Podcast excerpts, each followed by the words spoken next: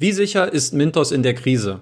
Um diese Frage sollte sich eigentlich das Video in dieser Woche drehen. Dafür wollte ich insbesondere auf die Aussagen von Mintos CEO Martins Schulte aus dem Live QA von vor über einer Woche eingehen.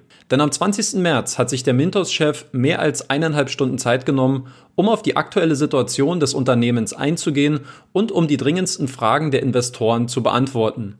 Den Livestream, den sich zeitweise bis zu 1000 Personen angesehen haben, hat viele Aufschlüsse darüber gegeben, wie sich Mintos auf die aktuelle Marktsituation eingestellt und welche Maßnahmen man bereits unternommen hat. Für alle, die es verpasst und oder nicht mitbekommen haben, sind hier die aus meiner Sicht wichtigsten Aussagen kurz zusammengefasst. Die Ausgabenseite wurde um 40 Prozent reduziert, um in der aktuell ungewissen Marktphase kein unnötiges Geld auszugeben. Von den 140 Mitarbeitern, die Mintos 2019 neu eingestellt hat, mussten daher allein in der letzten Woche 45 Mitarbeiter das Unternehmen wieder verlassen. Auch die Marketingbudgets wurden stark heruntergefahren. So bekommen neue Investoren bis auf weiteres keinen Cashback-Bonus mehr ausbezahlt und auch die Payouts für Publisher wurden vorerst gesenkt. Die Revenue Run Rate, also der annualisierte Umsatz, liegt momentan zwischen 10 und 12 Millionen Euro und das Eigenkapital beträgt 3,6 Millionen Euro.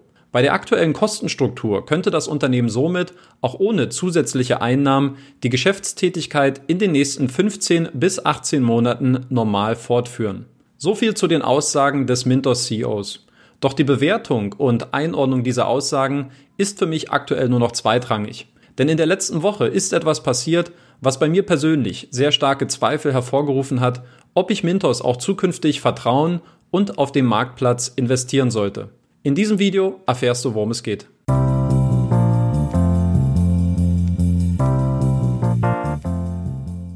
Konkret geht es bei diesem Vorfall um den Lizenzentzug des armenischen Kreditgebers Barks durch die dortige Zentralbank des Landes. Zu den Gründen dieser Entscheidung gibt es vereinzelte Quellen, welche ich jedoch nur mit der Hilfe von Google Translate versuchen kann zu interpretieren. Nach meinem Verständnis hat die Zentralbank Armeniens Auffälligkeiten bei den Mindestkapitalanforderungen im Jahresabschluss 2019 entdeckt. Denn scheinbar hat das Unternehmen Einlagen der Investoren als Eigenkapital ausgewiesen. Zieht man nun dieses Geld aus der Bilanz wieder ab, verbleibt ein zu geringer Betrag, um den regulatorischen Anforderungen als Kreditgeber gerecht zu werden. Am 25. Februar wurde diesbezüglich ein Ermittlungsverfahren eingeleitet und vom 18. bis 20. März fanden Anhörungen statt, um den Sachverhalt offenzulegen. Scheinbar jedoch ohne Erfolg, denn schon am 24. März hat die Zentralbank Armeniens reagiert und VAX die Lizenz entzogen. Werfen wir zur besseren Einordnung einen kurzen Blick auf VAX. VAX wurde 2016 gegründet und finanziert seitdem Payday Loans in Armenien, also kurzfristig laufende Konsumkredite. Seit Februar 2018 nutzt das Unternehmen, das aktuell ca. 400 Mitarbeiter beschäftigen soll, dafür auch den Mintos Marktplatz, um hier die Finanzierung seiner Darlehen zu beschleunigen. Zudem gehört VAX seit November 2019 der Finco Group an, welche mit einem ausstehenden Kreditvolumen von aktuell 97 Millionen Euro der größte Kreditgeber auf Mintos ist. VAX ist dabei neben den Kreditgebern wie Sebo, Dinero, Metrokredit oder Lendo keineswegs ein kleiner Fisch des Konzerns. Ganz im Gegenteil. Den von Mintos ausgewiesenen Statistiken auf der Webseite zufolge summiert sich das ausstehende Kreditvolumen von VAX auf über 31 Millionen Euro, zuzüglich von knapp 3 Millionen Euro, welche erst kürzlich durch das neue Anlageprodukt Forward Flow finanziert worden sind. Um die unangenehmen Fragen zu verstehen, denen sich Mintos jetzt stellen muss, drehen wir die Zeit um zwei Wochen zurück und schauen wir auf den 12. März, der Tag, an dem Mintos Forward Flow gelauncht hat. Auf dem Mintos-Blog wurde der Forward Flow als ein einzigartiges Produkt auf dem Crowdlending-Markt angepriesen. Hierbei investieren Anleger in ein Bündel von Krediten, das einen vorher festgelegten Zinssatz und einen fest definierten Zeitraum besitzt. Während der Laufzeit erhalten Investoren dann wöchentliche Zinszahlungen, die auf der Entwicklung der enthaltenen Kredite basieren. Der Hauptbetrag wird dann erst bei der Fälligkeit des Forward Flows zurückgezahlt. Kredite innerhalb des Forward Flows werden unter drei bestimmten Bedingungen ersetzt. Entweder wenn die Fälligkeit erreicht ist, der Kredit zurückgezahlt wird oder sich mehr als 60 Tage im Verzug befindet. Das Argument von Mintos ist dabei, dass der Forward Flow ein reduziertes Investmentrisiko im Vergleich zum Kauf einzelner Kredite besitze und dass die höheren Zinssätze für einen längeren Zeitraum festgeschrieben werden können. Bereits einen Tag später gab Mintos bekannt, dass man den Forward Flow mit VAX-Krediten aus Armenien starten werde. Die Forward Flows sollen dabei zwischen 5000 Euro und 100.000 Euro groß sein, eine Laufzeit von 12 Monaten besitzen und mit bis zu 15 Prozent verzinst sein. Zudem sollen die Kredite durch den Mutterkonzern, nämlich die Finco Group, abgesichert sein. Zur Erinnerung, VAX steckte zu diesem Zeitpunkt in einem offenen Ermittlungsverfahren und die Pending Payments des Kreditgebers betrugen bereits über 4,2 Millionen Euro.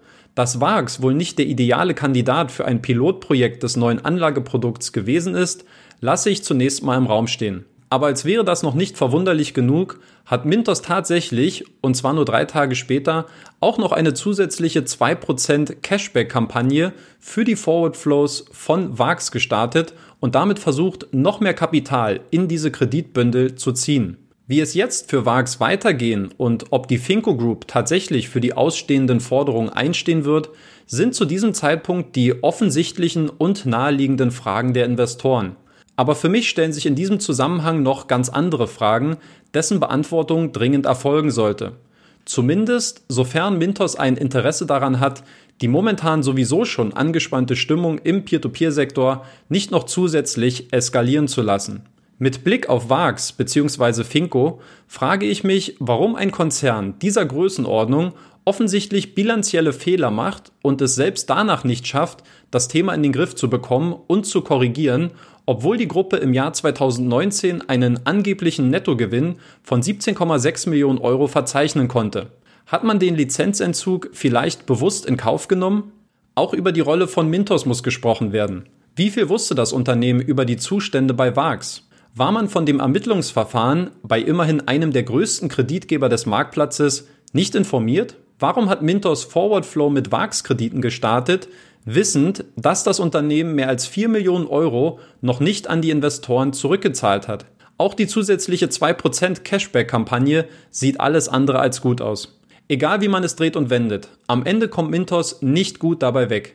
Entweder wusste man Bescheid, hat diese Aktion gefördert und damit gezielt mit dem Geld der Investoren gespielt, oder Mintos muss sich eingestehen, dass man die Kontrolle über die Aktivitäten seiner Kreditgeber mittlerweile komplett verloren hat und sämtliche Warnsignale versagt haben. Aber egal in welche Richtung es geht, aus meiner Sicht hinterlässt das in beiden Fällen einen sehr, sehr faden Beigeschmack. Für mich persönlich ist hiermit ein grenzwertiges Verhalten gezeigt worden, in wessen Interesse auch immer, an dem ich als Investor nicht beteiligt sein möchte. Als abschließenden Input möchte ich nochmal für ein Thema sensibilisieren, welches mich ebenfalls seit einiger Zeit beschäftigt. Es geht dabei um die Frage, wem gehört Mintos? Und ich empfehle euch dafür ein Interview, das Christoph Smors mit dem Mintos CEO geführt hat. Es gibt ja häufiger Verbindungen zu einem lettischen Geschäftsmann, dessen Rolle und Funktion innerhalb von Mintos sehr lange unklar gewesen ist. Es handelt sich dabei um Eigas Kesenfeld, der unter anderem auch bei vielen Mintos-Kreditgebern, darunter zum Beispiel Mogo, beteiligt ist. Man munkelt, dass es sich bei ihm um den letztlichen Besitzer von Mintos handelt. Im Interview hat der Mintos-CEO relativiert, dass jene Person wohl zwischen 25 und 50 Prozent an Mintos besitzt. Auf der Über uns Seite von Mintos ist Eigers Kesenfeld mittlerweile eingefügt worden. Dennoch sind die genauen Besitzverhältnisse der AS Mintos Holding, welche sich in viele kleine Gesellschaften aufsplittet, nur sehr schwer nachzuverfolgen. Eine einfache Recherche auf Google zeigt uns übrigens auch, wer der letztlich Begünstigte der Finco Group AS ist. Es handelt sich dabei um keinen geringeren als Eigers Kesenfeld höchstpersönlich.